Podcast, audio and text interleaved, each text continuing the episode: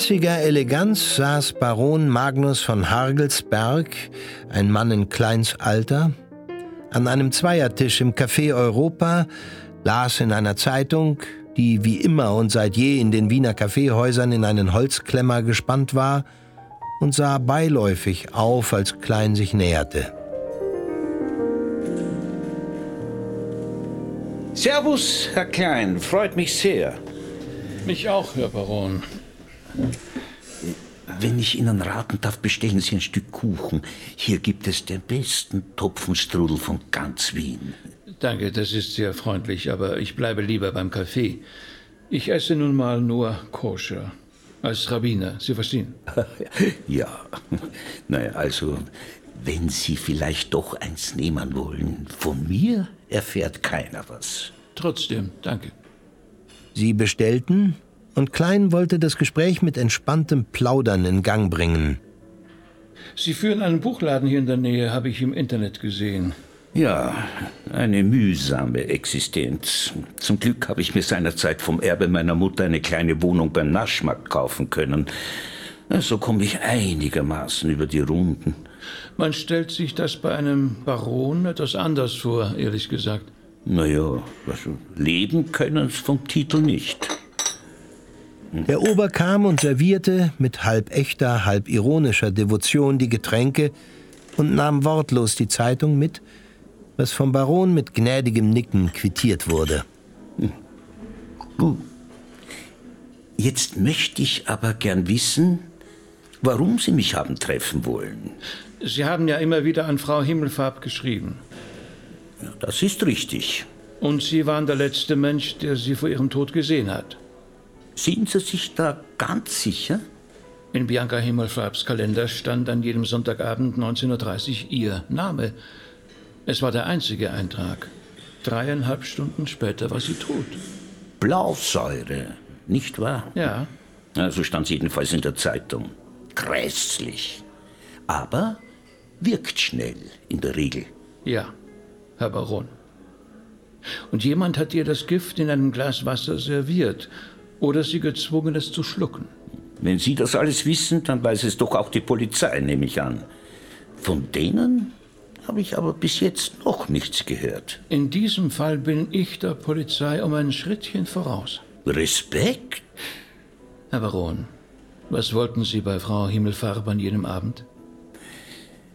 Wenn Sie meine Briefe kennen, dann werden Sie das ja wissen. Sie kennen die Briefe gar nicht, stimmt's? Nein.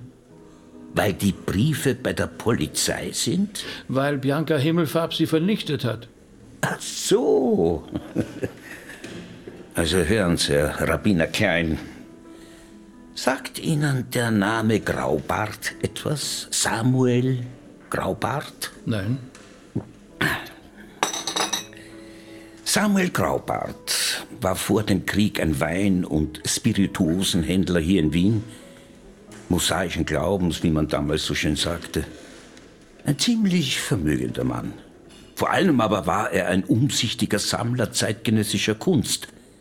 Dennoch hm, hat er die politische Realität nie aus dem Blick verloren.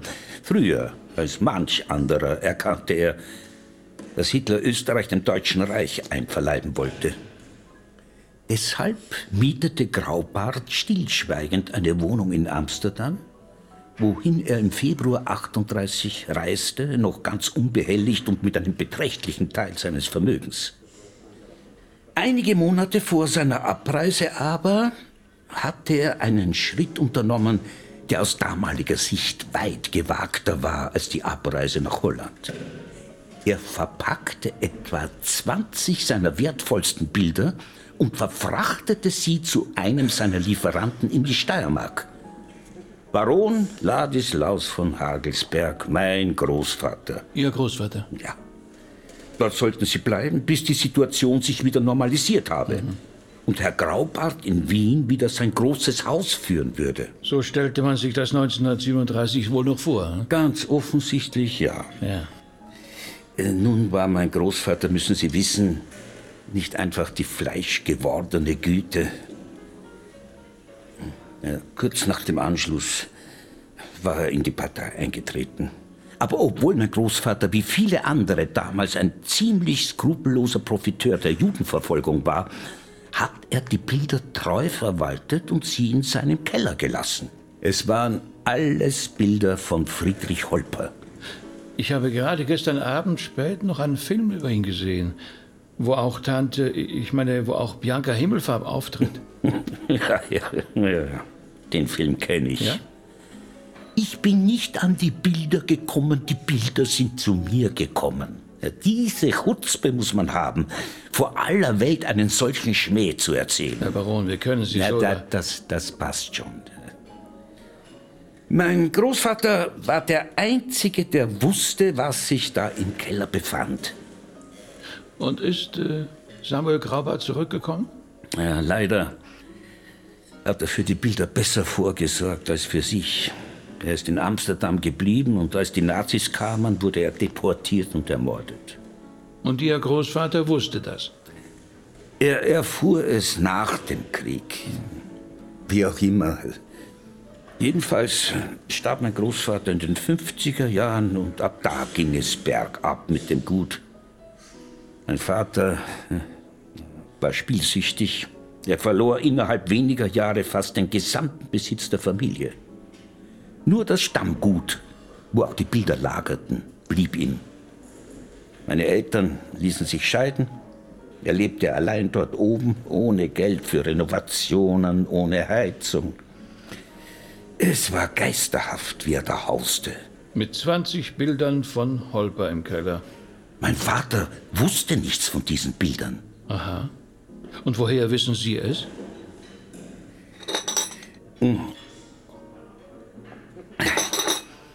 Äh, Mitte der 70er Jahre verbrachte ich meine Sommerferien beim Vater auf dem Gut. Eines Tages kamen zwei riesige Mercedes die Auffahrt herauf. Eine sehr distinguierte Dame stieg aus dem Fond des Vorderen, im Hinteren folgten zwei Herren. Ich war etwa zehn Jahre alt und stand staunend vor dem Tor. Die Herren erklärten meinem Vater, die Dame sei eine wohlhabende Geschäftsfrau aus Kanada und plane hier in der Gegend eine Künstlerkolonie einzurichten. Sie wolle den Hof auf seine Eignung prüfen und allenfalls ein Angebot machen. Das war das erste Mal, dass ich Bianca Himmelfarb traf. Mein Vater war derart pleite. Er war sofort Feuer und Flamme für diese Idee und ließ die Herrschaften den Hof inspizieren, wie es hieß. Ich, kleiner Knips, wunderte mich, dass sie sich kaum für den Zustand der Gebäude interessierten. Sie stöberten nur überall herum. Im Keller stießen sie dann auf die Bilder. Bianca Himmelfarb hatte gefunden, wonach sie gesucht hatte. Sie setzte sich mit meinem Vater an den Tisch im Esszimmer. Ich wurde hinausgeschickt. Eine halbe Stunde später kam er heraus mit einem Umschlag in der Hand. Das heißt, er hat das Gut einfach so verkauft? Auf der Stelle. Das Gut gehörte unserer Familie seit dem 17. Jahrhundert. Ja. Wir mussten es sofort verlassen, innerhalb von zwei Stunden. Dafür hatte die feine Dame noch extra draufgezahlt.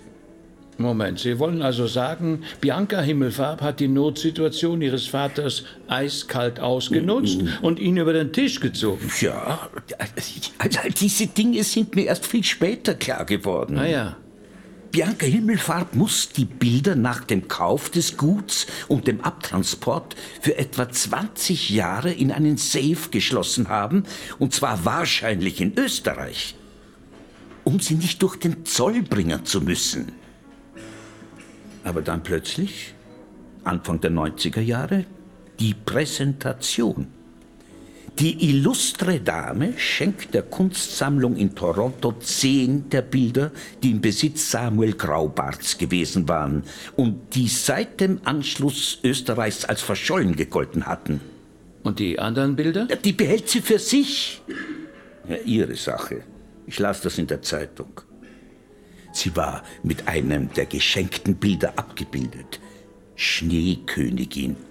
Das Bild fiel mir auf, weil ich es kannte. Und wieso kannten Sie es?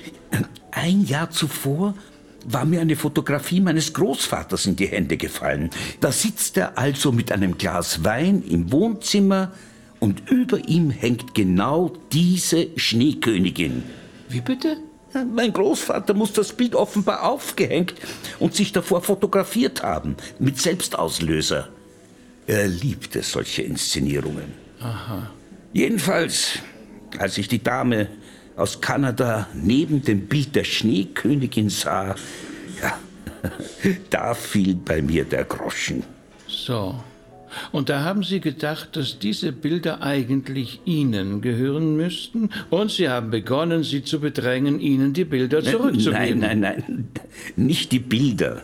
Aber ich verlangte eine Entschädigung oder zumindest das Gut, mit dem sie ja nichts anzufangen wusste. Und woraus leiten Sie Ihr Recht auf Entschädigung ab?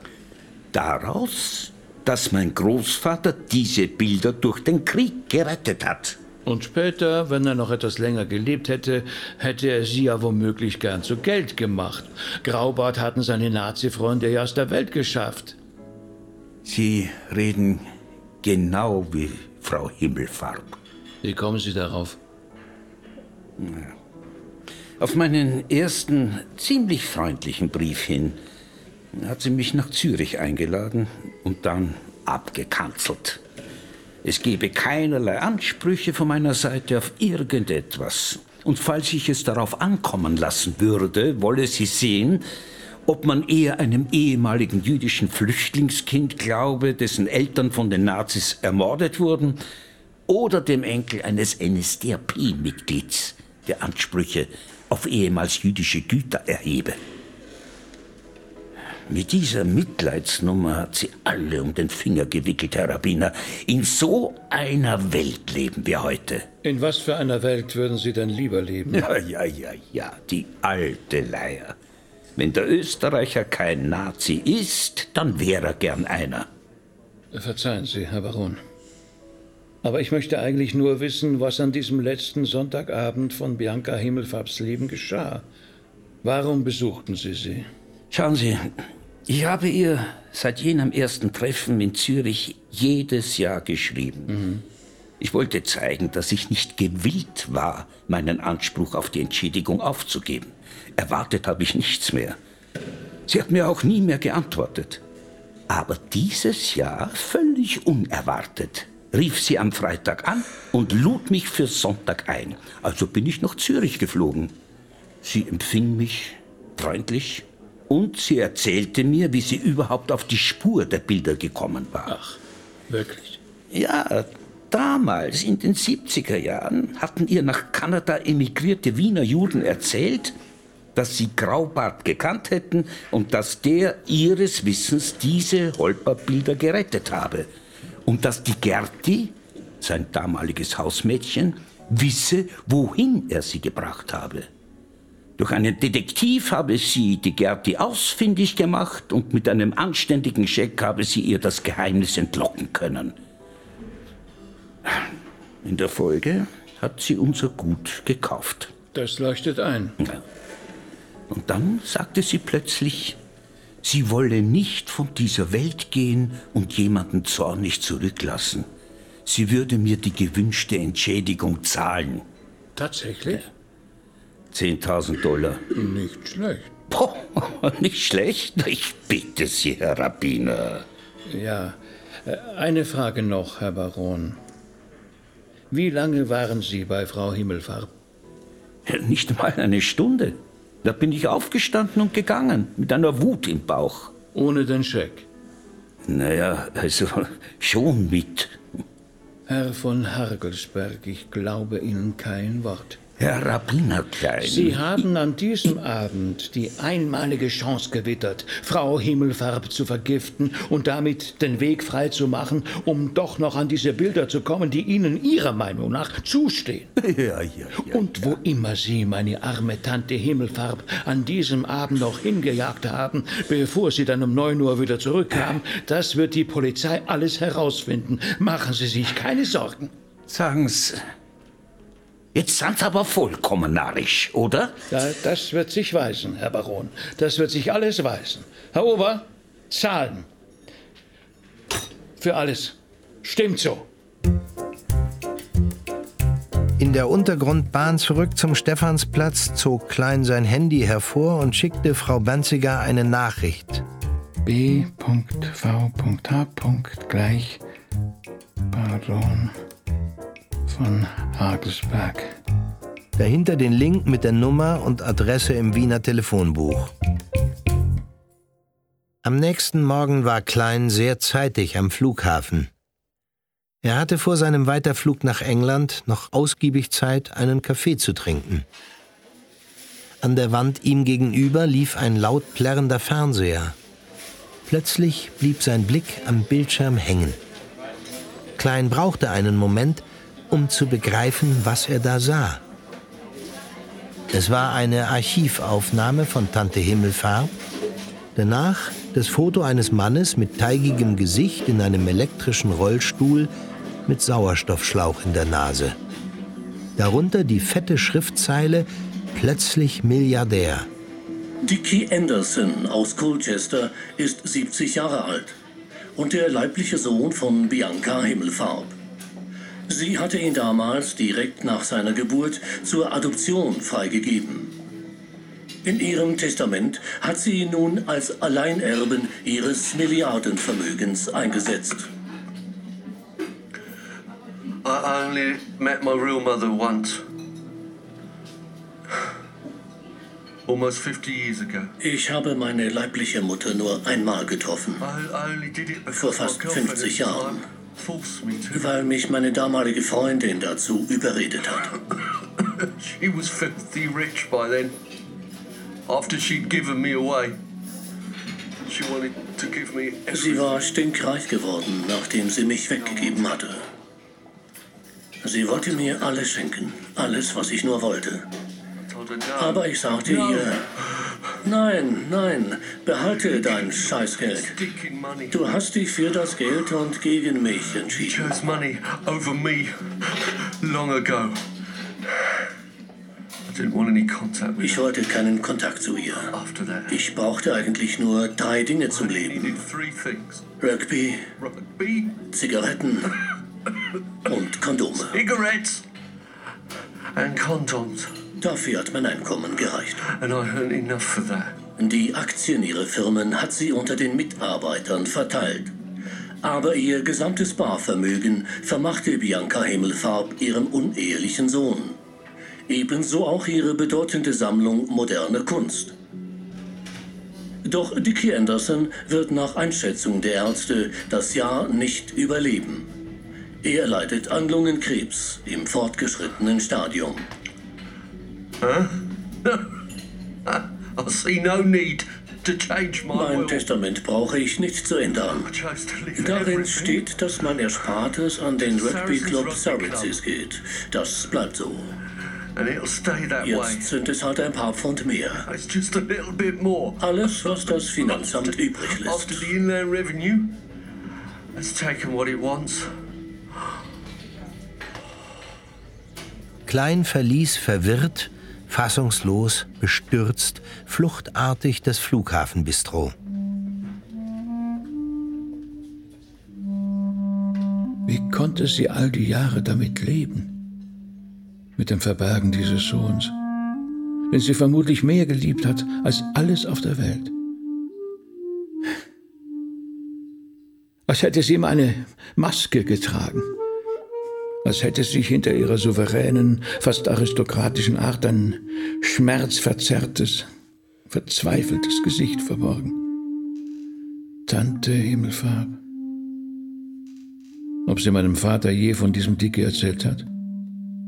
Und wer ist Dickies Vater? Es ist tatsächlich genau der richtige Moment, um Ruth zu besuchen.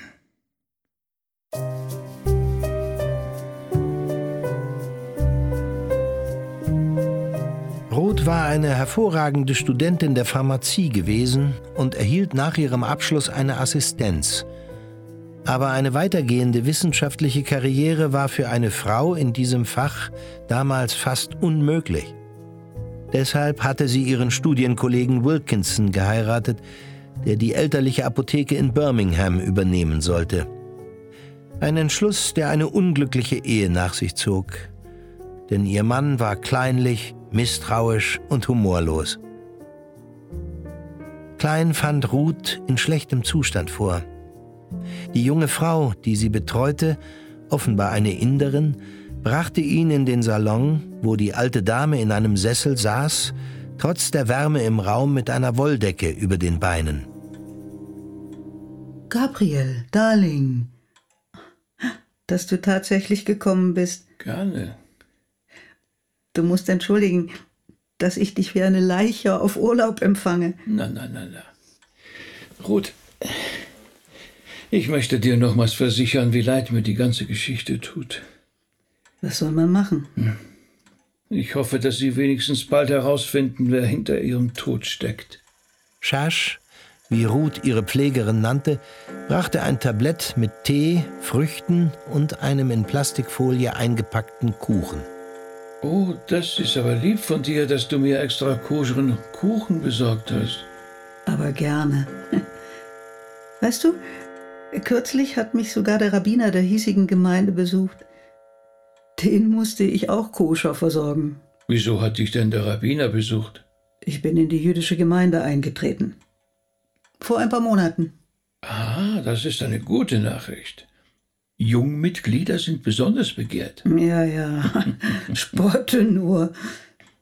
Du weißt nicht, was das für mich bedeutet. Oder wahrscheinlich weißt du es doch. Ein Grab auf dem jüdischen Friedhof. Aha. Du hältst es also wie deine Schwester, die sich bei der Auferstehung nicht neben einem Antisemiten wiederfinden wollte. Bianca. Hm. Sie war eine so großzügige Frau. Wusstest du, dass sie Jamie fünf Apotheken hier in der Umgebung gekauft hat? Mhm. Sie hat gesagt, warum soll er darauf warten, bis ich sterbe und du stirbst? Er muss jetzt für sich sorgen. Ja, das ist wirklich großzügig. Aber ich bin immer noch am liebsten in unserem alten Geschäft. Hier im Haus. Nur leider schaffe ich es in den letzten Tagen nicht mehr. Das kommt schon wieder. Ruth, hast du übrigens von Dickie Anderson gewusst? Dicky? Ja?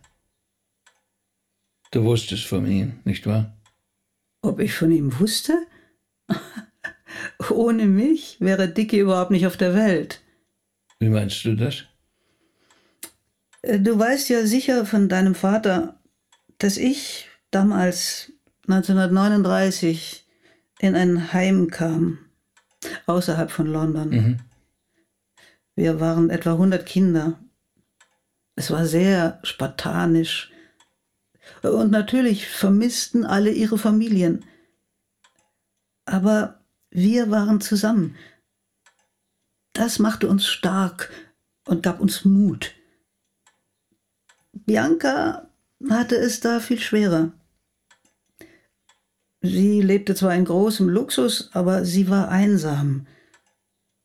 Wir konnten uns nicht sehr oft sehen. Und wenn ich sie traf, erzählte sie mir, wie dieses Ehepaar, bei dem sie lebte, die Shelleys, zwar rührend für sie sorgten, aber nie darauf eingingen, wenn sie über ihre Angst und ihr Heimweh sprechen wollte.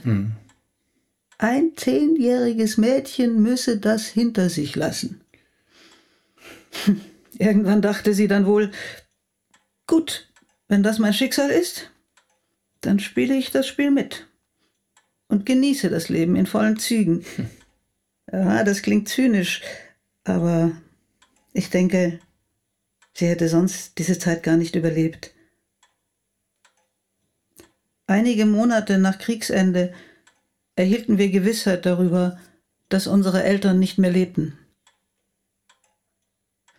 Wir hatten es ja befürchtet, aber es schwarz auf weiß zu lesen, war dennoch ein furchtbarer Schock. Ja, das verstehe ich.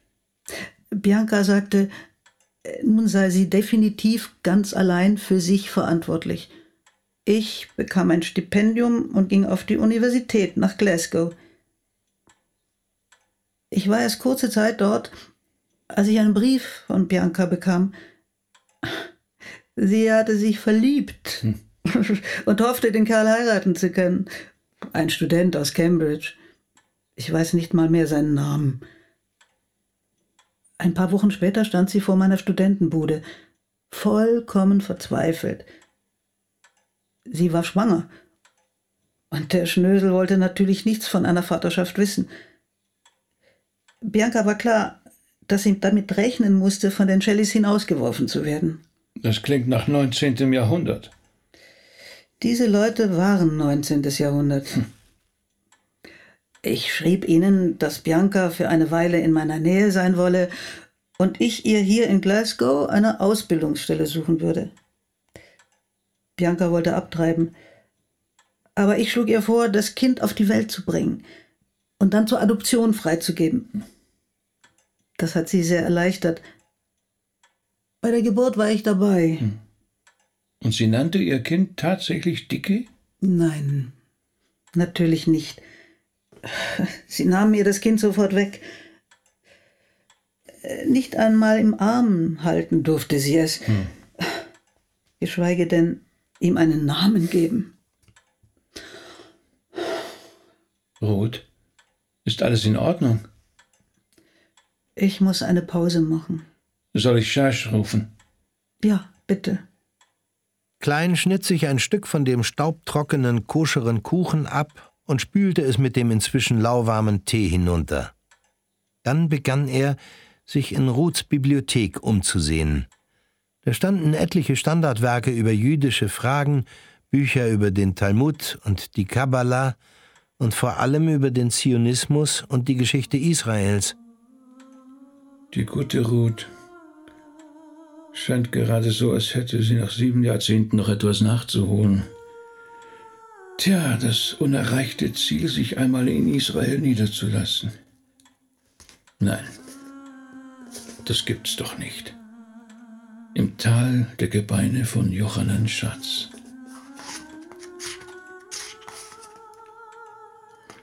Es war genau das Buch, das ihm der Kollege Karlmann Auerbach am Vortag in Wien so ans Herz gelegt hatte. Was hat das hier bei Ruth verloren? Klein setzte sich auf das Sofa und begann zu lesen. Es war kurz nach meiner Bar Mitzvah in einer der vielen Synagogen von Lemberg. Wir feierten den Schabbat der Zwischenfeiertage von Pessach und der Rabbiner hielt eine Predigt, in der er über die Haftarah sprach, den Prophetenabschnitt, der an diesem Tag gelesen worden war. Er erzählte von der berühmten Vision Ezechiels. Der Rabbiner legte den Text mit Inbrunst aus und erklärte der Gemeinde, wie unabdingbar der Glaube an die Wiederbelebung der Toten für die Existenz des Judentums sei. Ich dachte damals, als Fantasie eines durchgeistigten Propheten mag die Vision des Ezechiel ja durchgehen, aber wenn ein solcher Humbug wie der tatsächliche Glaube an die Wiederbelebung toter Knochen eine Grundbedingung dieser Religion ist, dann kann ich sie nicht mehr ernst nehmen. Das war der Anfang meiner Abkehr von der Religion. Ich hatte gerade begonnen. Tante Ruth, geht es dir wieder besser? Ein bisschen. Ah. ah das Buch von Johannan Schatz? Ja, Nimm es als Erinnerung mit. Ich würde gern wissen, was du davon hältst. Ich habe kurz drin gelesen. Mhm. Komm, setz dich zu mir. Danke. Ja, zurück zu meiner Schwester. Bianca litt sehr darunter, dass man ihr das Kind einfach so entrissen hatte aber eines Tages würde sie mit ihm wieder zusammenkommen. Da war sie sich sicher. Hm. Nach über 20 Jahren erfuhr sie von der Behörde, dass Dicky sie tatsächlich treffen wollte. Das Treffen war ein Desaster. Aber das weißt du ja sicher. Mhm. Wird ja gerade in allen Medien breitgeschlagen. Ja, ich habe es aus einem Bericht im Fernsehen erfahren, heute Morgen in einem Café am Wiener Flughafen. Aber für Bianca war dieses Treffen trotz allem der wichtigste Tag in ihrem Leben. Zu sehen, dass aus ihrem Sohn ein junger Mann geworden war. Ein Mensch mit einem Schicksal. und einem Leben, das sie ihm geschenkt hatte. Zu Kleins Leidwesen fand Ruth am Nachmittag nicht mehr zu ihrer morgendlichen Kraft zurück. Er saß noch eine Zeit lang bei ihr, dann schlief sie wieder ein. Zurück am Flughafen rief er bei Kommissarin Benziger an. Frau Benziger, hier Klein. Herr Rabbiner. Hallo. Besten Dank für Ihre Nachricht gestern. Ich wollte nur sicher gehen, dass sie angekommen ist. Ja, ich habe sie gleich an die Wiener Kollegen weitergeleitet. Sehr gut. Übrigens, Henki hat für die Mordzeit ein Alibi. Aha. Ja, dann bleibt nur unser Baron. Wenn Sie es sagen. Übrigens, Herr Rabbiner, wie ist Ihnen eigentlich der Name des Barons so plötzlich eingefallen? Ein Geistesblitz. So, so ein Geistesblitz. Sie glauben mir nicht? Hm, das ist unerheblich. Für mich ist er der Täter. Ah ja? Sie sind da investigativ offensichtlich schon eine Runde weiter. Ich habe ihn getroffen. Wie? Ja.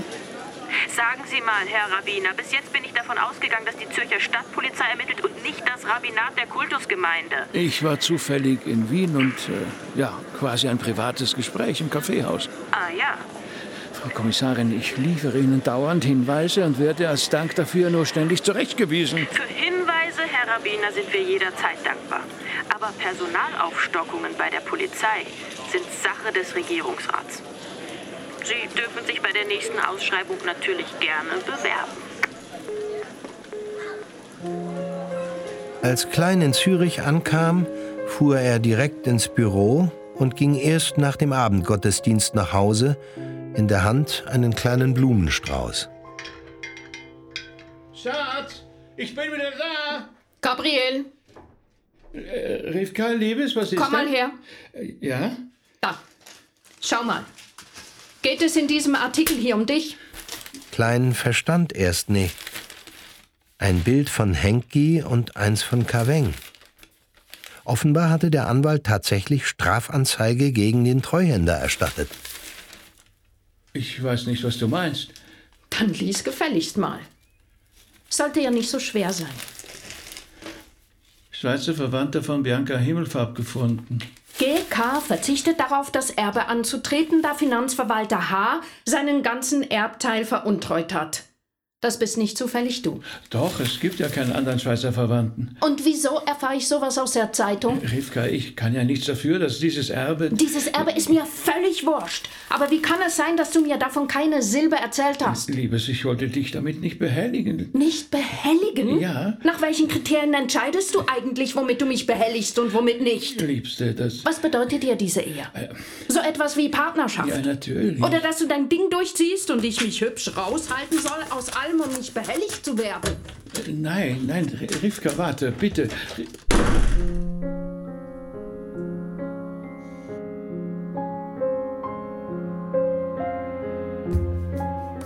So sehr hatte Klein den Schabbat schon lange nicht mehr herbeigesehnt. Er war überzeugt, das Verhältnis zu Rivka, die anhaltend kühl und abweisend blieb, würde sich an diesem Ruhetag wieder einrenken. Doch am Freitagabend nach dem Essen verabschiedete sie sich erneut nur mit einem kurzen Gruß und ging zu Bett.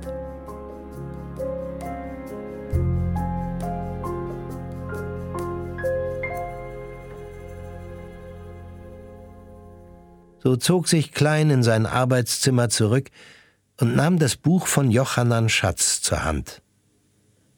Verunsichert, ohne jeglichen Halt, bin ich deshalb im Alter von 16 Jahren aus meinem streng orthodoxen Zuhause in Lemberg weggelaufen. Bei Nacht und Nebel, mit Geld, das ich aus dem Sparstrumpf meiner Eltern gestohlen hatte. Ich kam bis Gdingen und heuerte auf einem schwedischen Frachter an.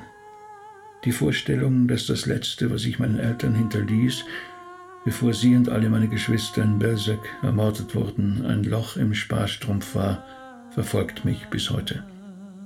Sie, die treuen, Gläubigen, denen jede Form von Unrecht ein Gräuel war, wurden ermordet. Und ich, der Treulose, der Dieb, der sie verraten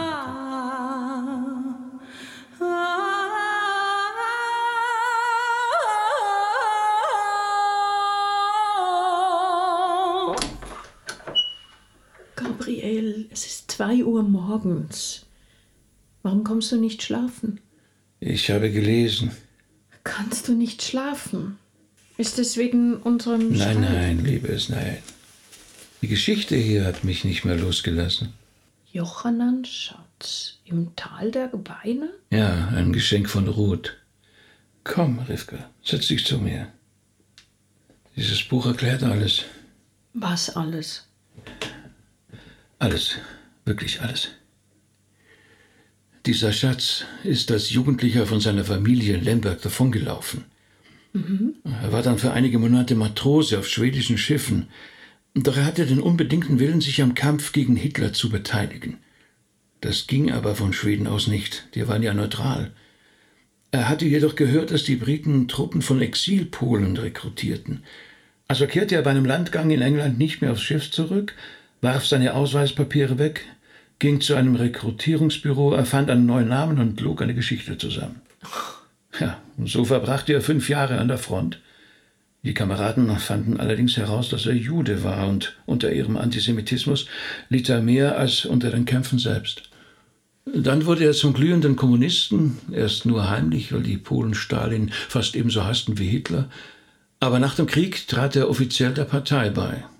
Er blieb in Großbritannien und lebte von Gelegenheitsarbeiten. Unter anderem arbeitete er als Sanitärinstallateur in Glasgow. Jetzt kommt's. Eines Tages, Anfang 1950, traf er bei der Arbeit auf dem Campus der Universität die jüdische Pharmaziestudentin Ruth. Ruth? Unsere Ruth? Ja, unsere Ruth. Sie kamen ins Gespräch, verabredeten sich und so passierte es. Ruth und dieser, dieser, dieser. Dieser Janek, ja, Janek. wie Schatz sich damals nannte, wurden ein Liebespaar. Nein. Doch. Und ihre Heirat war nur noch eine Frage der Zeit. Doch dann erreichte ihn ein Befehl der Partei. Er müsse nach Moskau fahren, um dort Anweisungen für die Kaderbildung in Großbritannien zu erhalten. Janek, obwohl er dem Kommunismus damals schon nicht mehr so nahe stand, empfand Stolz über diesen Auftrag und ging. Und? Ja, er sollte Ruth nie wiedersehen. Aber wieso? Er schaffte es noch, ihr nach einigen Wochen einen Brief zukommen zu lassen, in dem stand, er sei als ehemaliges Mitglied der reaktionären polnischen Exilarmee und Sympathisant des Zionismus verhaftet worden. Oh nein. Ja, noch sei er in Moskau, wird er wohl bald nach Sibirien verbracht. Dass sein Brief angekommen war, wusste er, als Ruths Antwort zu ihm ins Gefängnis geschmuggelt wurde. Zum Glück. Er solle guten Mutes bleiben, schrieb sie. Ihre Schwester habe enge Beziehungen zu einem hohen Beamten des Außenministeriums namens Edmund Peake, dem Bruder von Mrs. Shelley. Bianca habe ihr versprochen, diesen auf ihre Not anzusprechen, um seine Freilassung zu erwirken. Schließlich habe Yannick fünf Jahre lang für die Briten den Kopf hingehalten. Aber? Es geschah nichts. Nein. Doch. Janik kam in den Gulag und blieb dort auch nach Stalins Tod noch weitere neun Jahre. Erst dann wurde er freigelassen und reiste nach Israel, in den einzigen Staat, der ihn aufnahm. Ein Brief an Ruth war unbeantwortet geblieben. Na ja, logisch, nicht? So war er längst mit Wilkinson verheiratet, lebte also unter einem anderen Namen. Und nun kommt's, Rivka. Der Schlüssel zu allem ist eine Stelle ganz gegen Schluss des Buches. Schatz beschreibt, wie er anfangs der 80er Jahre in Tel Aviv zu einer Konferenz zur Kunsten der Freilassung inhaftierter sowjetischer Juden eingeladen wurde. Und dabei wurde auch ein britischer Ex-Diplomat geehrt, der sich für diese Juden eingesetzt hatte, Sir Edmund Peake. Der Bruder von Mrs. Shelley. Genau. Und da schreibt Schatz, ich ging zu ihm hin und fragte, ob er sich erinnere. Ich sei der Häftling, wegen dem sich Bianca damals an ihn gewandt habe. Sir Edmund sah mich erstaunt an und schwor dann hoch und heilig, Bianca habe sich in dieser Sache nie an ihn gewandt. Oh nein. Dabei sei es eine günstige Phase gewesen. Nach dem Tod Stalins standen die Chancen gut, Leute wie mich freizukaufen.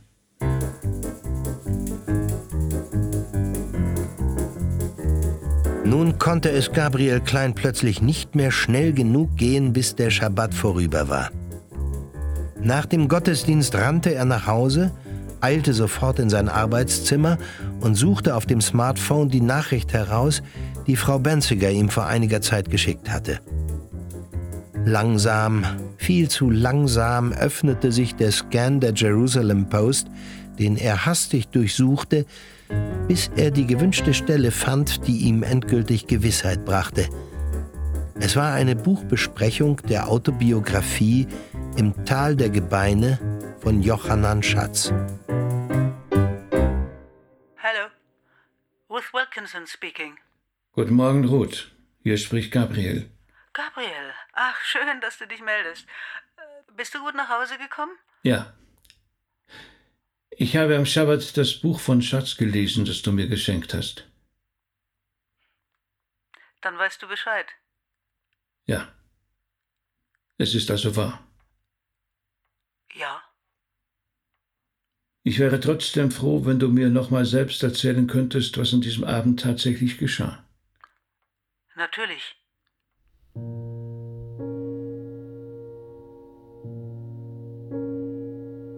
Meine liebe Ruth, wie hast du es bloß nach Zürich geschafft bei deiner Flugangst? Flugangst ist Flugangst. Und Valium ist Valium. Ich habe Medikamente immer vermieden. Niemand weiß wie ich, wie schädlich die sind. Aber mit 90 darf man mal eine Ausnahme machen. Findest du nicht? Du bist ja verrückt. Und nicht mal angekündigt hast du dich. Und mein Haar hätte ich nicht mal auf das Klingeln reagiert. Na komm, setz dich. Danke.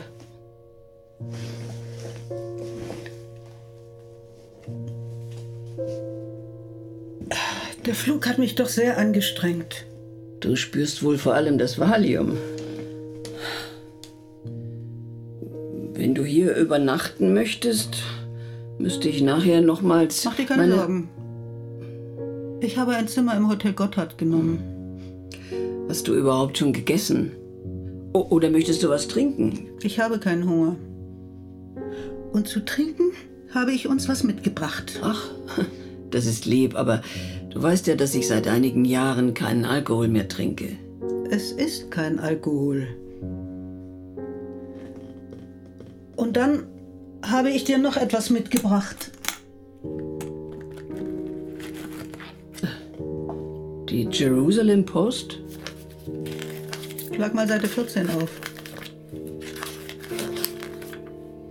Ein interessanter Artikel, nicht? Janek? Ich habe mir das Buch natürlich gleich besorgt. Dort steht es, schwarz auf weiß. Was? Dass du Edmund Peake nie gebeten hast, Janek zu helfen. Dass du mich hintergangen hast. Und ihn. Ruth. In der damaligen Situation mit einem Mann in Verbindung gebracht zu werden, der quasi mein Schwager war und der auf Befehl Stalins in die Sowjetunion reiste, das wäre sozialer Selbstmord gewesen. Ja, natürlich sah ich, wie verzweifelt du warst. Und ja, und deshalb habe ich dir versprochen, mit Pik zu sprechen. Und auch behauptet, ich hätte es getan. Die Chancen wären eh gleich null gewesen, Janik aus dem Lager zu holen. Spätestens nach deiner Heirat mit Douglas hättest du etwas tun können. Ach, du hast ja auch nicht auf Janik gewartet. Du weißt genau, dass ich Wilkinson nur aus Verzweiflung geheiratet habe. Ich hätte ihn jederzeit für Janik wieder verlassen. Ach, Ruth. Das sind uralte Geschichten. Darüber kannst du dich doch heute im Ernst nicht mehr so aufregen. Das Leben geht seine eigenen Wege.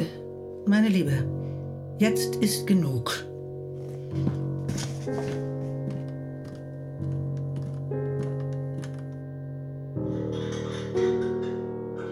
Was tust du in der Küche? Rot?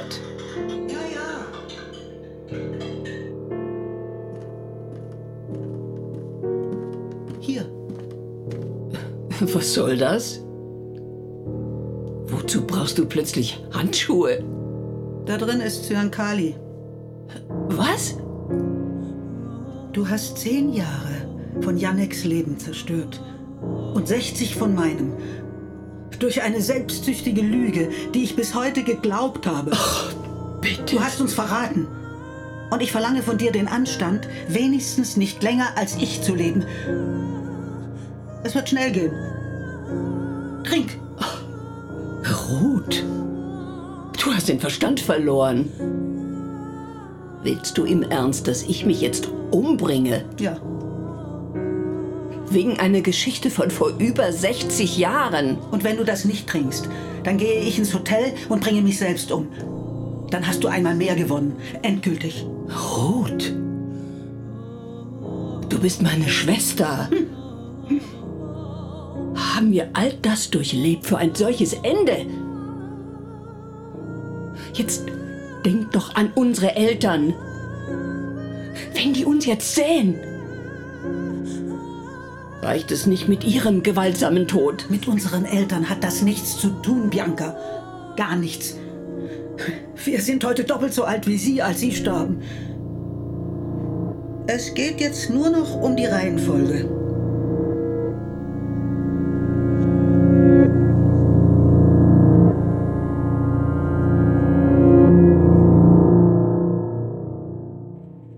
Du hast sie also tatsächlich umgebracht. Glaube mir. So leicht war es nicht, trotz allem, Bianca sterben zu sehen. Aber die Spuren wolltest du jedenfalls verwischen. Ja, natürlich. Ich habe das Glas in der Küche ausgespült. Die Handschuhe habe ich erst ausgezogen, als ich die Wohnung verlassen hatte. Und wie bist du zum Hotel gekommen? Ein Taxi hast du ja nicht wieder gerufen, nehme ich an. Das wäre ja aufgefallen. Ich habe ein ausgezeichnetes räumliches Gedächtnis. Von meinem früheren Besuch erinnerte ich mich noch, wo die Straßenbahnhaltestelle ist. Aha. Nun, ehrlich gesagt, ich bin schwarz gefahren. Diese Billardautomaten werde ich nie verstehen.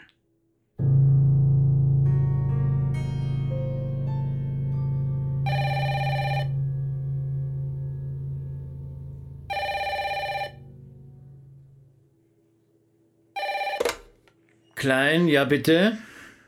Gabriel? It's Jamie. Hallo. Hey. Eine traurige Nachricht. Ja? Mama ist vor zwei Stunden gestorben. Was sagst du da? Ich habe doch heute Morgen noch mit dir gesprochen. I know, Gabriel, I know. Shash hat es mir erzählt. Das ist so nett von dir. Mama hat übrigens von deinem Besuch geschwärmt. Hm. Am Ende ging es jetzt aber schnell. Ich bin sicher, Biancas Tod hat damit zu tun. Mamas Zustand hat sich danach verschlechtert. Rapidly. Wir haben sogar Valium bei ihr gefunden. Das hätte sie früher nie genommen. Valium? Entschuldige die Frage, Jamie. Ja, bitte. Ist sie. Ist deine Mutter eines natürlichen. Ich meine, hat sie sich nicht. Äh, What? Wie kommst du denn auf sowas? Nur weil Bianca. äh, vergiss es. Vergiss es, Jamie. War eine gedankenlose Frage. Ah, okay. Mein herzliches Beileid. Danke, dass du mich angerufen hast. Und Jamie. Yes. Bitte denk daran, dass deine Mutter Mitglied der jüdischen Gemeinde war und informiere die Beerdigungsgesellschaft.